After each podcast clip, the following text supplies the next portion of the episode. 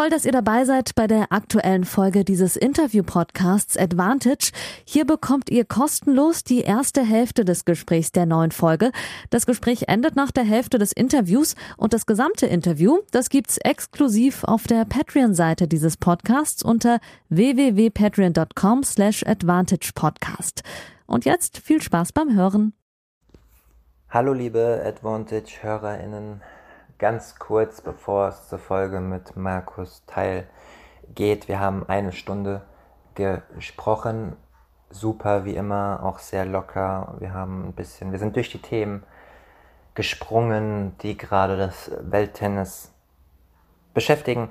Ähm, darauf könnt ihr euch freuen. Ähm, wollte ich noch mal ein bisschen was zu mir sagen und den vergangenen Wochen. Es war still seit den ATP Finals in Turin.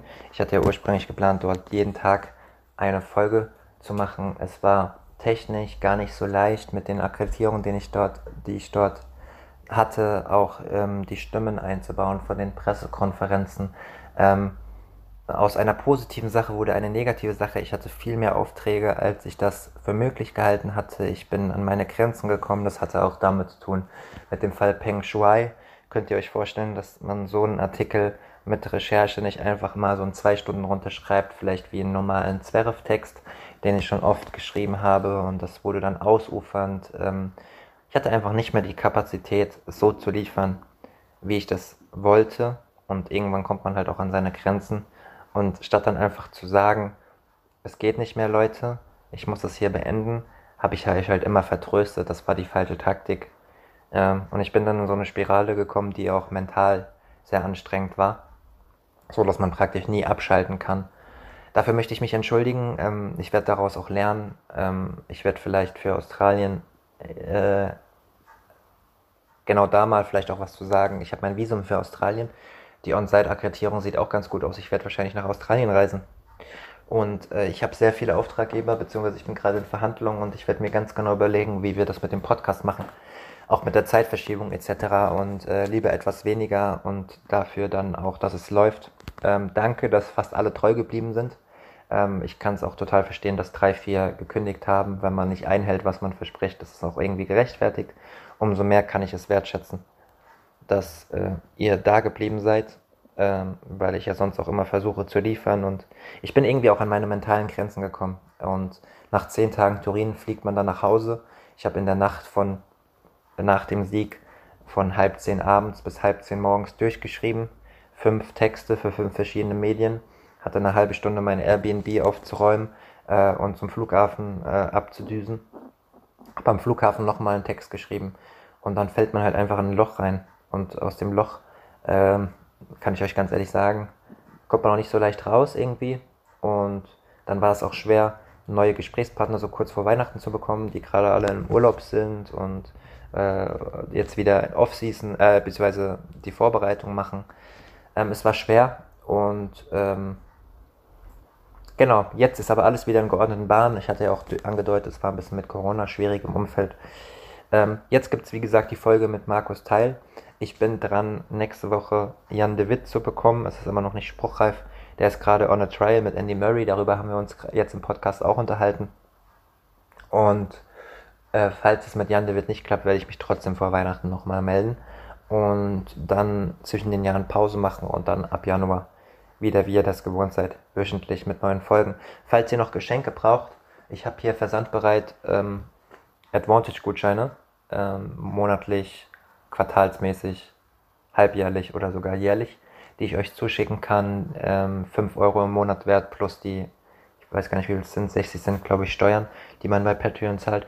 Falls ihr jemanden in eurem Umfeld habt, den ihr tennismäßig beschenken wollt, äh, meldet euch einfach über alle Kanäle, schreibt mir eine Mail über Instagram oder wo auch immer ähm, und ich werde euch antworten und der Versand geht auf mich. Und jetzt wünsche ich euch viel Spaß mit einer Stunde mit Markus Teil und meiner Wenigkeit. Bis nächste Woche.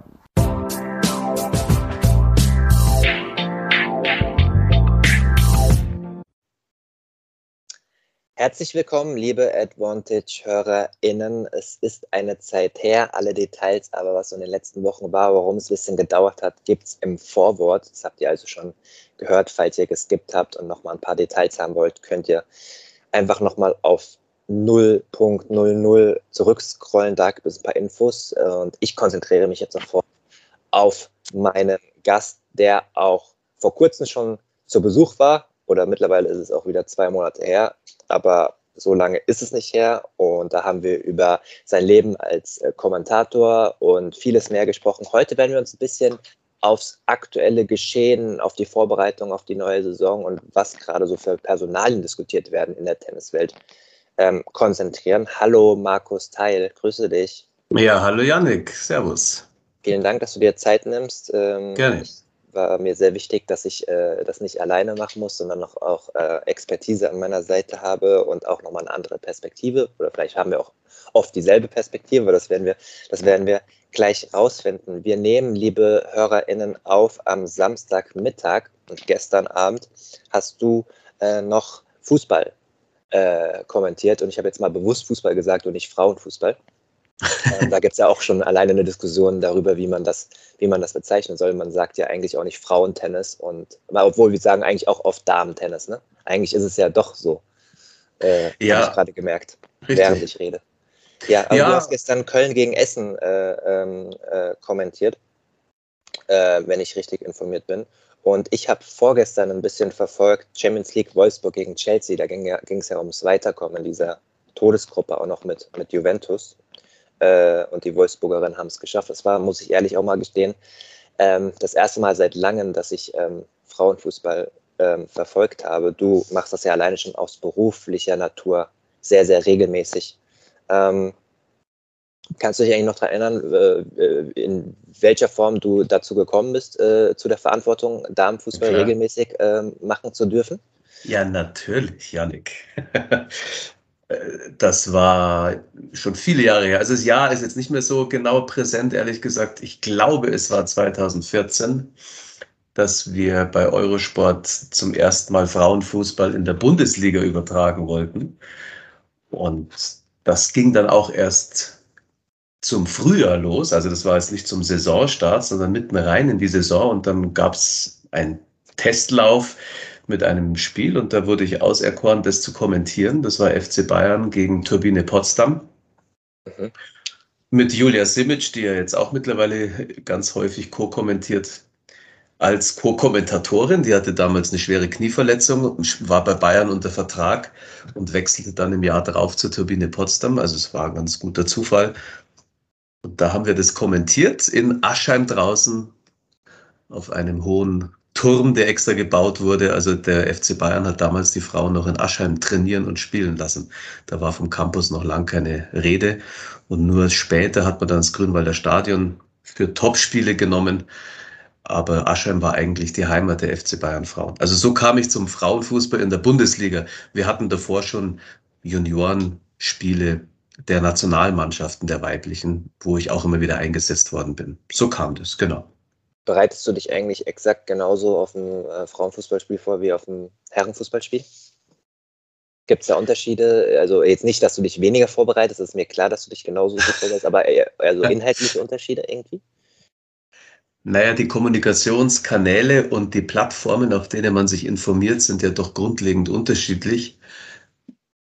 Also als wir bei Eurosport die Bundesliga-Rechte hatten, habe ich ja auch jede Woche dort die Bundesliga-Highlight-Sendung gemacht mit vier, fünf Kollegen Samstag, Sonntag. Und das ist natürlich ganz anderes. Äh, da die Medien berichten ganz anders über die Spiele. Man weiß natürlich auch von Haus aus mehr als sportinteressierter Mensch. Und im Frauenfußball ist es leider so, dass es in Deutschland nur eine seriöse Website gibt, die nenne ich jetzt auch gerne mal mit Soccer Donna, die sich intensiv mit Frauenfußball auseinandersetzt. Wenn du jetzt den Kicker anschaust, das, da ist Frauenfußball wirklich, ich glaube, in der Fußballsektion Kategorie Nummer 10 oder so. Da gibt es auch oft Kritik. Also jetzt da sind wir mhm. jetzt gleich wieder bei, bei Twitter-Bubble und so, aber ich ähm, habe ja auch letztes Jahr diese große Recherche gemacht über Sexismus im, im Fußball allgemein und sexualisierte Gewalt und äh, seitdem habe ich auch so sozusagen da meine Blase äh, erweitert und folge vielen tollen ähm, Frauen, mhm. die sich auch äh, für Fußball äh, interessieren und auch dort das gut einfach äh, den Nährboden ähm, setzen, um um da mehr Infos zu geben. Und auch früh gibt es ja diesen, diesen Frauenfußball-Podcast, Frauen, die sich über Fußball allgemein immer wieder toll äußern. Und ähm, da ist mir das auch nochmal bewusst geworden, dass permanent Kritik geübt wird, zum Beispiel wenn man auf kicker.de geht, ähm, mhm. dass das halt einfach unterrepräsentiert wird, beziehungsweise oft halt auch unter der dritten äh, Liga bei den Herren noch läuft, etc. Und dass man ewig runterscrollen muss, um überhaupt Infos zu bekommen. Das natürlich auch ein grundlegendes Problem ist. Ne? Absolut richtig, genau. Und die Podcasts, die du ansprichst, die sind ja sehr interessant. Also da gibt es ja jetzt mittlerweile wirklich einige richtig gute, professionell gemachte Podcasts mit Bundesligaspielerinnen, die man sich dann auch eben anhört. Aber es ist so random. Du weißt nicht, wer kommt als nächstes. Mhm. Und die Vorbereitung besteht natürlich jetzt bei mir mittlerweile, wo ich alle Spielerinnen mehr oder weniger äh, habe in meinem Archiv, ja, wo ich weiß, was haben die gemacht, was ist wichtig bei denen aus der Bundesliga. Da telefonierst du halt dann viel vorher. Und da sind die Trainer offener als im Herrenbereich, weil die natürlich eine ganz andere Präsenz haben und die Vertrauensbasis eine andere ist, kann ich mir vorstellen, als im Herrenbereich, wo du ja viel, viel mehr Journalisten hast, die nach Informationen fragen. Das ist im Frauenfußball anders und das ist dann der Vorteil für mich als Kommentator, dass ich da sehr zum Teil wirklich intime Gespräche führen kann mit den Trainern und Managerinnen und Managern über das bevorstehende Spiel, über die Lage und das geht dann auch ins Private rein und da ist eine richtig tolle Basis entstanden und das hilft mir sehr, in, in der Berichterstattung. Also auch gestern zum Beispiel jetzt Köln gegen Essen, da bekommst du dann während des Matches aus Köln von der Seitenlinie eine SMS, warum wurde die Spielerin ausgewechselt. Da ist Steffen Baumgart im Stadion heute und schaut zu, die Kameras fangen den gar nicht ein. Also das sind dann einfach so Kleinigkeiten nur, um das zu belegen, wie, wie gut dann die Beziehung auch da zu den Vereinen ist. Stark. Jetzt hätte ich vielleicht der eine oder andere Tennis-Freak äh, äh, fragen, Yannick ist ja schön und gut, aber ich bin doch hier, um Tennis zu hören. Ich habe aber bewusst mal mit dem Thema angefangen, weil es auch ein paar Parallelen äh, gibt, was Besetzung von Posten angeht in den beiden Sportarten. Vor zwei Tagen hat, hat die ARD Sportschau versucht, eine Diskussionskultur ähm, ähm, über Frauenfußball herzustellen, unter anderem mit dem ehemaligen DFB-Präsidenten Theo Zwanziger und Rainer Kallmund war auch zu Gast. Das war, da will ich gar nicht jetzt zu zitieren, aber es war kommunikativ nicht so, wie man sich das vielleicht aus dem Jahr 2021 ähm, äh, wünschen würde. Wer ein paar Ausschnitte sehen möchte, auf was ich mich da beziehe, kann mal auf Twitter auf Maximilian Rieger vom Deutschlandfunk gehen. Der hat das der hat da Videoausschnitte gepostet. Was ich aber mal benennen möchte, was ich mir rausgeschrieben habe, eine ähm, ARD-Hörfunkrecherche, Schrägstrich Befragung hat herausgefunden, dass in der ersten und zweiten Bundesliga ähm, in Deutschland nur 4,9 Prozent der Posten mit Frauen ähm, besetzt sind. Da hat Theo Zwanziger auch eine Nebelkerze gezündet, als die Moderatorin das angesprochen hat und hat gesagt, ja, beim DFB ist es ja aber anders. Dann habe ich mich da auch nochmal, beziehungsweise Maxi Rieger hat da auch mal raus, raus recherchiert. Im DFB-Präsidium sitzen 17 Männer und eine Frau. Mhm. Ähm, die Präsidenten der Landesverbände sind 17 Männer und 0 Frauen. Im Spielausschuss sitzen 13 Männer und eine Frau. Und in der medizinischen Kommission laut Maximilian Rieger auch sieben Männer und null Frauen. Ähm, jetzt gab es ja auch, haben wir uns im Vorgespräch darüber unterhalten, über das Zeit Online-Interview von der Nationaltöterin von Almut Schuld, die viele vielleicht auch kennen, äh, durch die Fußball-EM, wo sie Expertin war, auch im, im deutschen Fernsehen und sich sehr, sehr, sehr, sehr gut profiliert hat, äh, top vorbereitet war ähm, und da viel an Profil gewonnen hat, meine, meine, meinem Empfinden zumindest nach, die im Zeit-Interview ähm, äh, auf die Frage gesagt hat, die Wahl findet, äh, beziehungsweise im August kandidierte Kapi Bartenburg, ein weiteres Mitglied ihrer Gruppe, als Präsidentin des Berliner Fußballverbandes und verlor. Im, Im März wählte der DFB seinen Präsidenten. Stellen Sie eine Kandidatin auf und dann hat ähm, Almut Schuld gesagt, die Wahl findet in drei Monaten statt, doch das, das Ergebnis ist längst abgemacht. In der vorigen Woche haben sich die Landes- und Regionalverbände öffentlich für Bernd Neuendorf ausgesprochen. Und ich habe ja gerade die Zahlen vorgelesen äh, wie viele Männer und Frauen in diesen ähm, ja, Landesverbänden sitzen, sodass das Problem ein bisschen hausgemacht ist. Ich habe jetzt extra mal ein bisschen ausgeholt, damit äh, alle ein bisschen auf denselben Stand kommen. Und im Tennis haben wir es jetzt tatsächlich so, dass zwei von vier Grand Slam Turnieren Turnierdirektoren Damen sind im nächsten Jahr. Amelie Morismo wurde vom französischen Verband jetzt gerade erst eingesetzt. Das ist eine ziemlich große Diskrepanz. Ich habe jetzt sehr viele Infos gegeben, aber ähm, als jemand, der ähm, sowohl im Tennis beide Seiten beleuchtet und jetzt auch diese Rolle im, im äh, Frauenfußball spielt. Wie, wie beleuchtest du das? Wie siehst du das? Es ist sehr, sehr schwer. Wie sehe ich was? Also das waren jetzt sehr viele Themen. Ja, also zum Beispiel, ist es, ist es, äh, genau, ich mache es mal konkreter. Ähm, ist es ein weiteres Wunschdenken, dass wir in, in den nächsten zehn Jahren eine Frau an der Spitze vom DFB sehen? Oder eine Doppelspitze? Zum Beispiel. Ja, ich finde auch, also Doppelspitze klingt dann schon besser. Eine Vizepräsidentin könnte ich mir jetzt auch vorstellen. Also da gäbe es ja auch mit Silke Sinning eine gute Kandidatin, die mit Peter Peters zusammenarbeiten würde, aber sie wurde halt auch nicht nominiert, soweit ich das mitbekommen habe vom Regionalverband. Da liegt ja schon das Problem mit der Nominierung und der, dem Abstimmungsverhalten. Also das ist schon noch ein weiter Weg. Ich sehe eine Doppelspitze als absolut positiv. Es ist ja, es gibt ja keinen objektiven Grund, warum man ein Geschlecht ausschließen muss aus dieser Diskussion. Also egal, ob du jetzt sagst, alleinige Frauen, alleinige Männerspitze. Warum sollte das so sein? Und so ist auch der gesellschaftliche Weg in Richtung Gleichstellung, Gleichberechtigung und Emanzipation.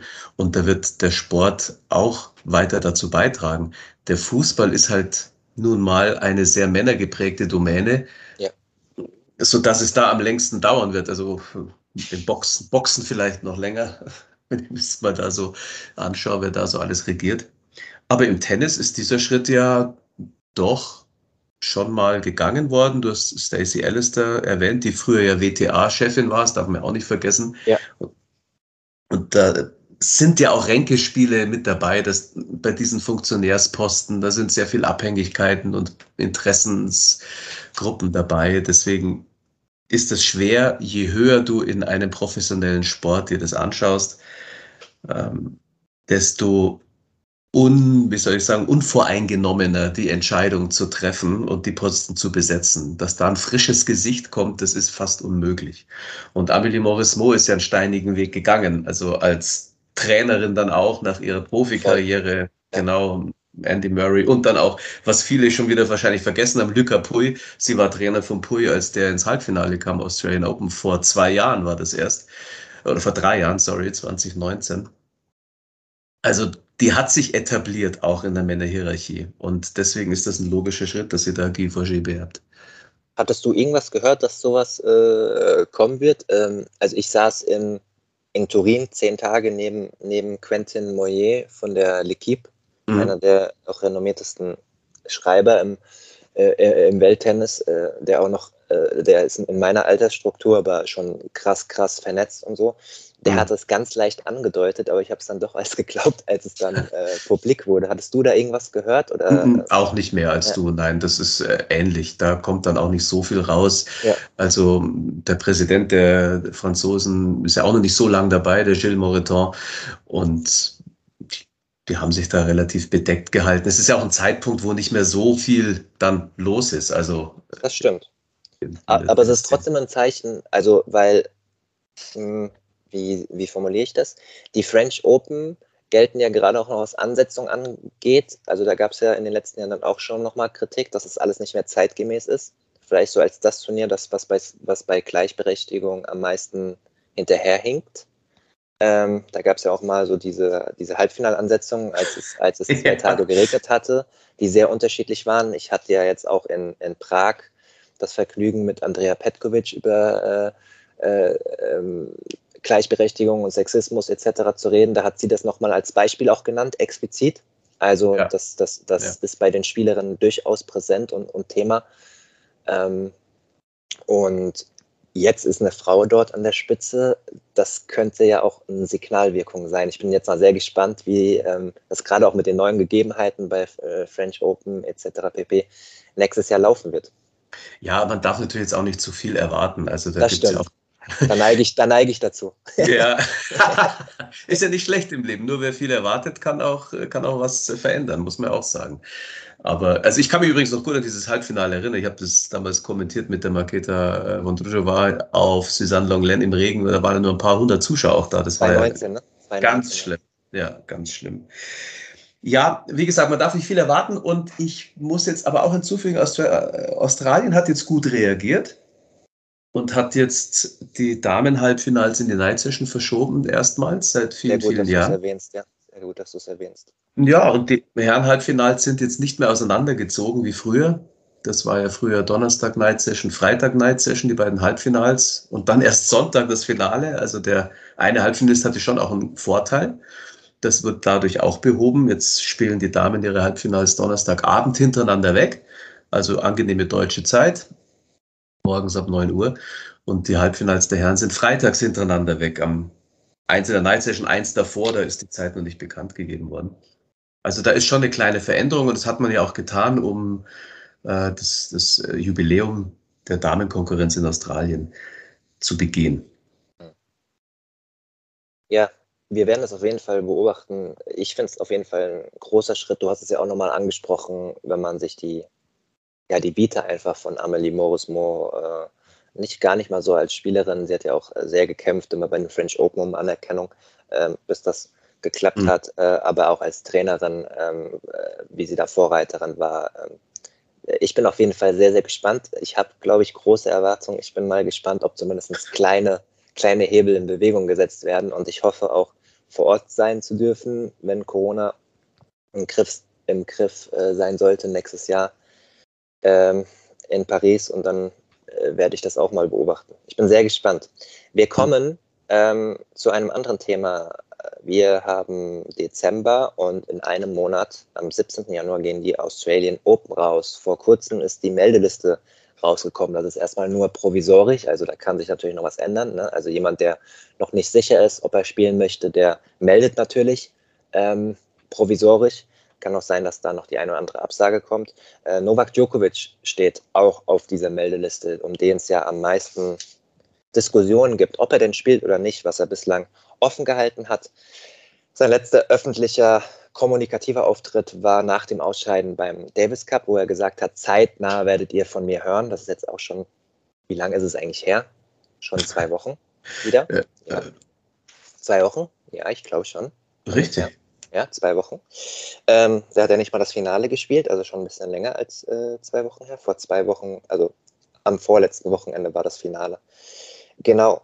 Ähm, ich will gar nicht groß spekulieren. Ich kann, äh, ihr, ihr, kennt das hier. Äh, Sascha Osmo war auch zu Gast. Ähm, nach all dem, was ich weiß, ich kann relativ klar sagen, mich würde es überraschen, wenn Novak Djokovic in Australien antreten wird. Ähm, ich bin eher gespannt darauf, wie die Kommunikation aussehen wird.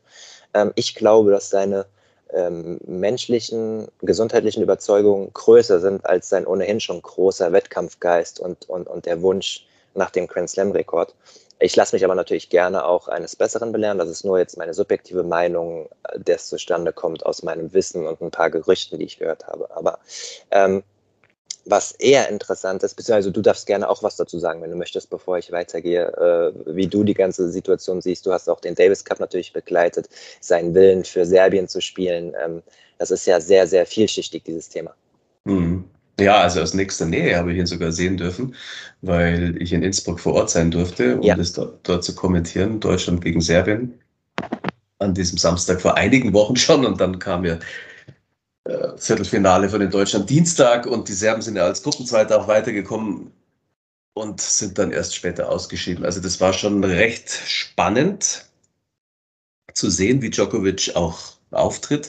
Und zu dieser Impfdiskussion, was du gerade gesagt hast, ich bin mir nicht so sicher, ob Djokovic nicht doch antreten wird, ehrlich gesagt.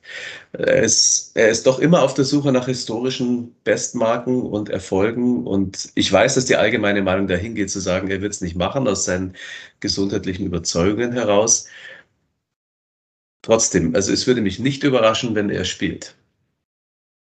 Gestern habe ich auch gelesen, äh, gestern kam die offizielle wie soll ich das sagen, die, äh, also es wurde publik gemacht, was man machen muss, wenn man ungeimpft dort antreten will. Also man muss zwei verschiedene Gremien ähm, überzeugen, unter mhm. anderem vom, äh, ja, vom Staat, dann nochmal so ein Health Department etc. Ich habe es jetzt nicht vorlegen, ich habe es nicht auch nochmal rausgeschrieben, äh, deswegen möchte ich nicht zu viel sagen. Ich habe es gestern nur überflogen.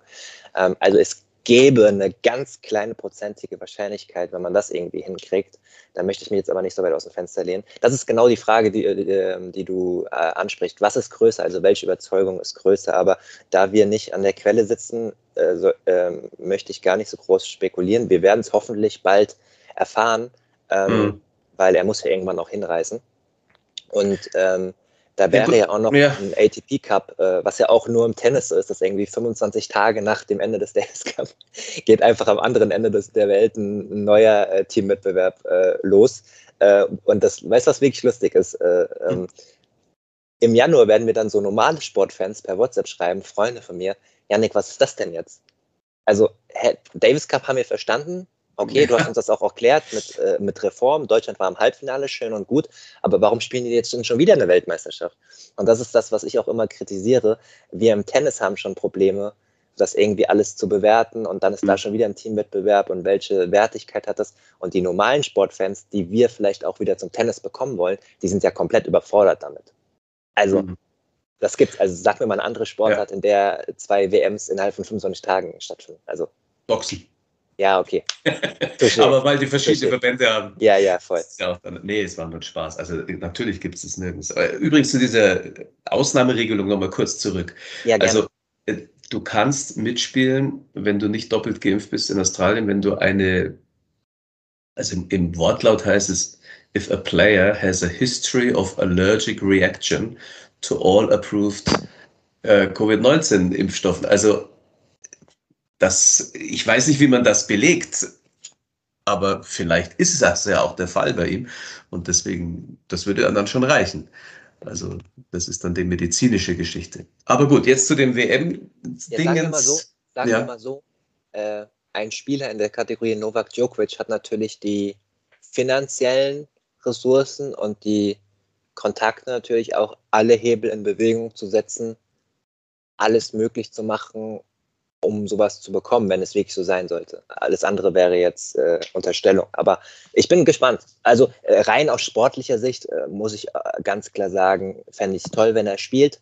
Ähm, ich kenne ja auch die Deutschen. Angenommen, angenommen Alex Zverev ruft da jetzt eine Weltklasseleistung ab und gewinnt irgendwie äh, die Australian Open und äh, Roger Federer ist nicht da, Novak Djokovic ist nicht da und Rafa Nadal ist vielleicht noch nicht bei 100 Prozent und Australian Open ist ja jetzt auch nicht das Turnier, was er sehr oft gewonnen hat. Einmal, glaube ich, nur. Mhm. Ähm, 2-9, würde ich jetzt aus dem Kopf sagen, glaube ich. Weiß ich gar nicht. Jedenfalls nur einmal. Äh, und dass dann die Deutschen direkt sagen, ja, jetzt hat er einen Grand Slam gewonnen, aber die Top 3 waren ja gar nicht da. So. Also rein aus, für, für sportlich, ja, du kennst doch, du weißt doch, wie es läuft. Das Natürlich. sagen nicht wir, aber so. Das sagen dann wieder meine WhatsApp-Kontakte. Ja, ist ja schön und gut, dass er das gewonnen hat. Nee, aber ich, ich fände es natürlich für die Wertigkeit toll, ne? wenn, ähm, wenn da die Elite komplett am Start ist. Und wenn er ja am Start ist, äh, können wir auch davon ausgehen, dass er bei 100 Prozent ist und dann äh, ein Contender ist bei seinem Lieblingsturnier. Ne? Mehr als ein ja. Contender natürlich. Ja, es wäre auch schade, wenn er nicht mitspielt, wirklich. Also man mag über Djokovic denken, was man will, aber er ist ein fantastischer Sportler und wer weiß, vielleicht hat er wirklich auch gesundheitliche Probleme mit Impfstoffen. Ich denke, da darf man sich auch nicht zu weit aus dem Fenster lehnen. Genau. Nur weil er so prominent ist, das äh, ist doch eine sehr persönliche Entscheidung. Das kennt ja mittlerweile jeder aus dem eigenen Familien- und Freundeskreis. Aber deine ursprüngliche Frage ging ja auch in Richtung ATP Cup und Davis Cup. Ich finde das auch schwierig, das zu unterscheiden für jemanden, der sich nicht auskennt. Der Begriff Davis Cup hat eine historische Relevanz und auch wenn jetzt das Format verändert wurde, auch zu Ungunsten der Spieler, muss ich sagen, für, das, für den Zuschauer ist das Davis Cup Format schon auch sehr spannend. Also ich habe selber an mir gemerkt, ich war auch sehr kritisch dem Ganzen gegenüber. Aber das hat schon was, wenn du nur zwei Einzel hast und dann ein Doppel und wenn du dann mit den Deutschen ein bisschen mitfieberst und weißt, du hast ein sehr gutes Doppel am Start mit Krawitz-Pütz, und das langt schon ein Einzelpunkt irgendwie. Also das hat schon auch eine Faszination. Voll. Mich hat ja. ja auch, ich muss ja auch sagen, ja. mich hat es ja auch noch gezogen. Ja, schau her. Ist ja okay. Ist ja auch okay. um, da, darum geht es mir auch nicht. Der Wettbewerb jetzt an sich, der, der, Zeitpunkt ist nicht gut. Ja, die müssen irgendwie kämpfen, dass sie da aus Ende November rauskommen. Das ist mhm. ja auch schon mit den ganzen Herausforderungen, die es im Welttennis gibt, mit ITF, ATP, WTA und den Interessen schwierig.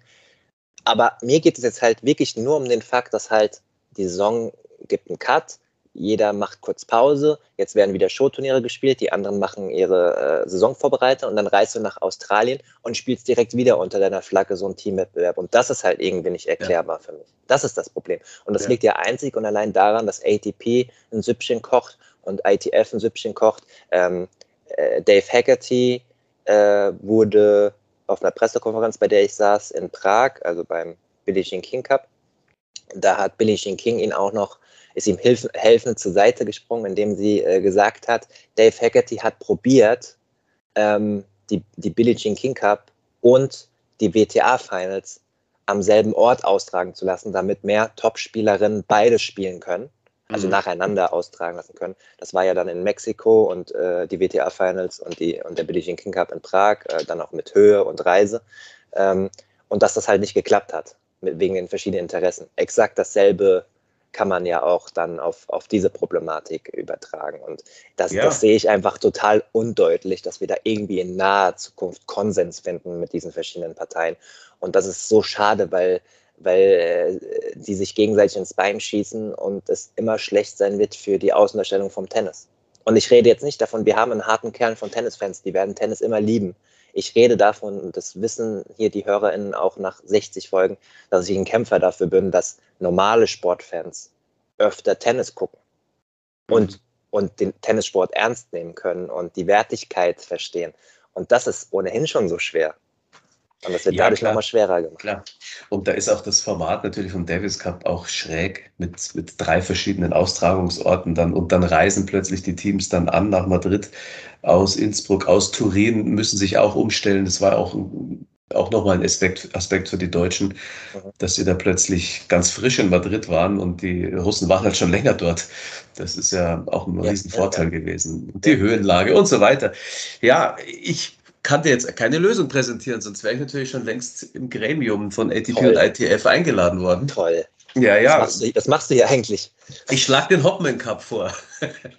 Ja, der ist doch auch, warte mal, das habe ich jetzt gar nicht notiert. Der kommt doch auch wieder in Frankreich, oder? Nizza oder sowas? Was war da? Ich habe irgendwas habe ich gelesen vor ein paar Tagen.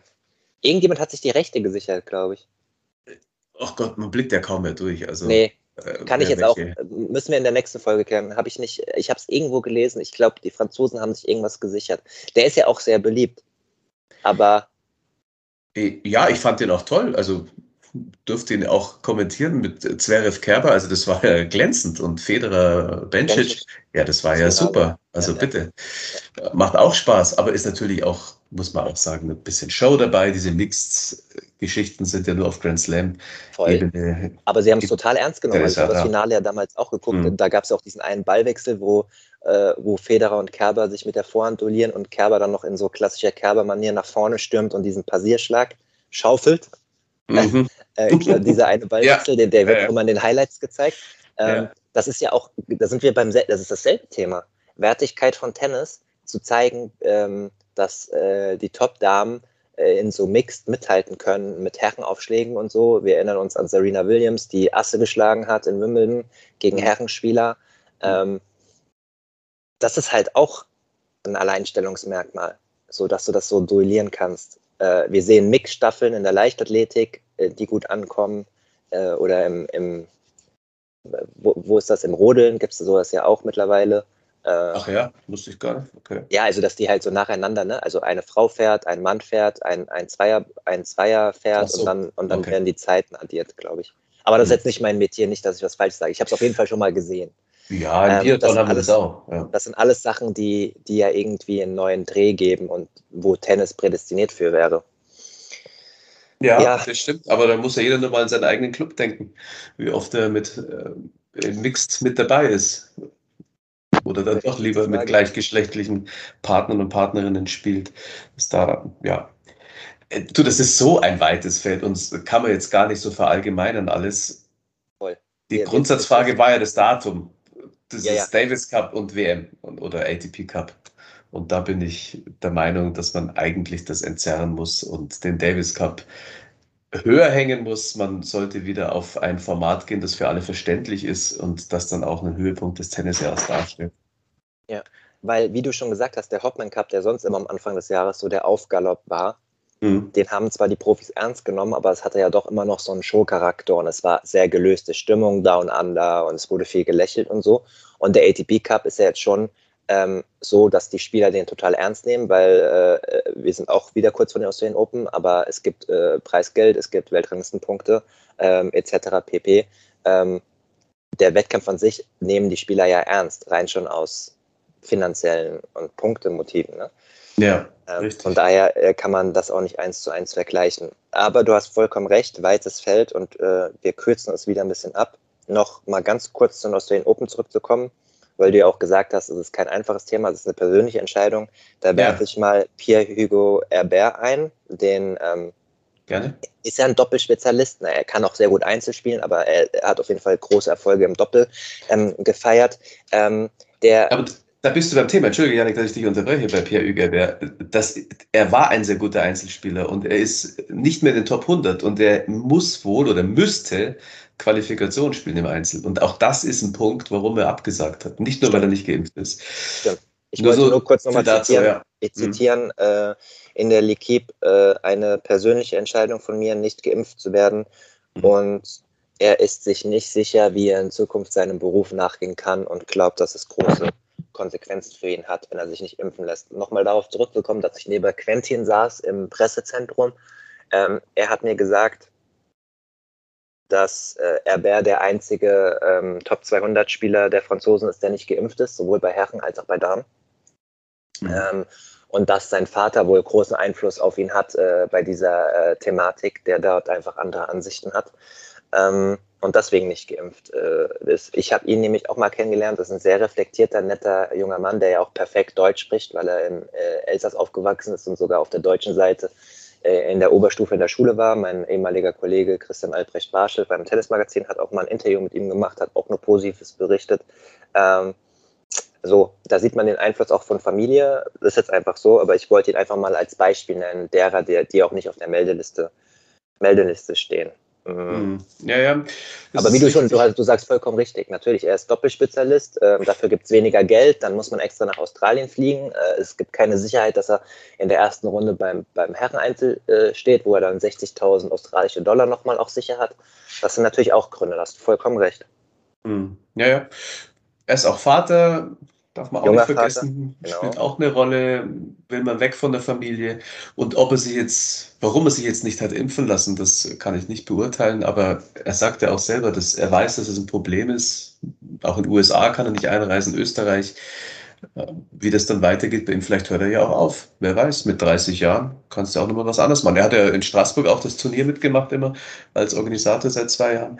Also der hat sich schon auch anders orientiert und da im Elsass ist es ja auch sehr schön zu leben. Also ich war erst vor kurzem dort und äh, herrliche, herrliche Gegend. Mhm, voll. Ähm, sein Doppelpartner respektiert das auf jeden Fall. Nicolas Mahü, auch ebenfalls in der L'Equipe ähm, zitiert worden, dass er das respektiert. Was soll er auch sagen? Die sind natürlich persönlich befreundet. Er wird den jetzt nicht öffentlich abkanzeln. ähm, da mal den, den Bogen zu, zu, zu schlagen. Ähm, wir haben mittlerweile Tag 47, an dem Peng Shuai äh, öffentlich nicht mehr auftritt, eventuell in Hausarrest ist. Man weiß es ja nicht genau.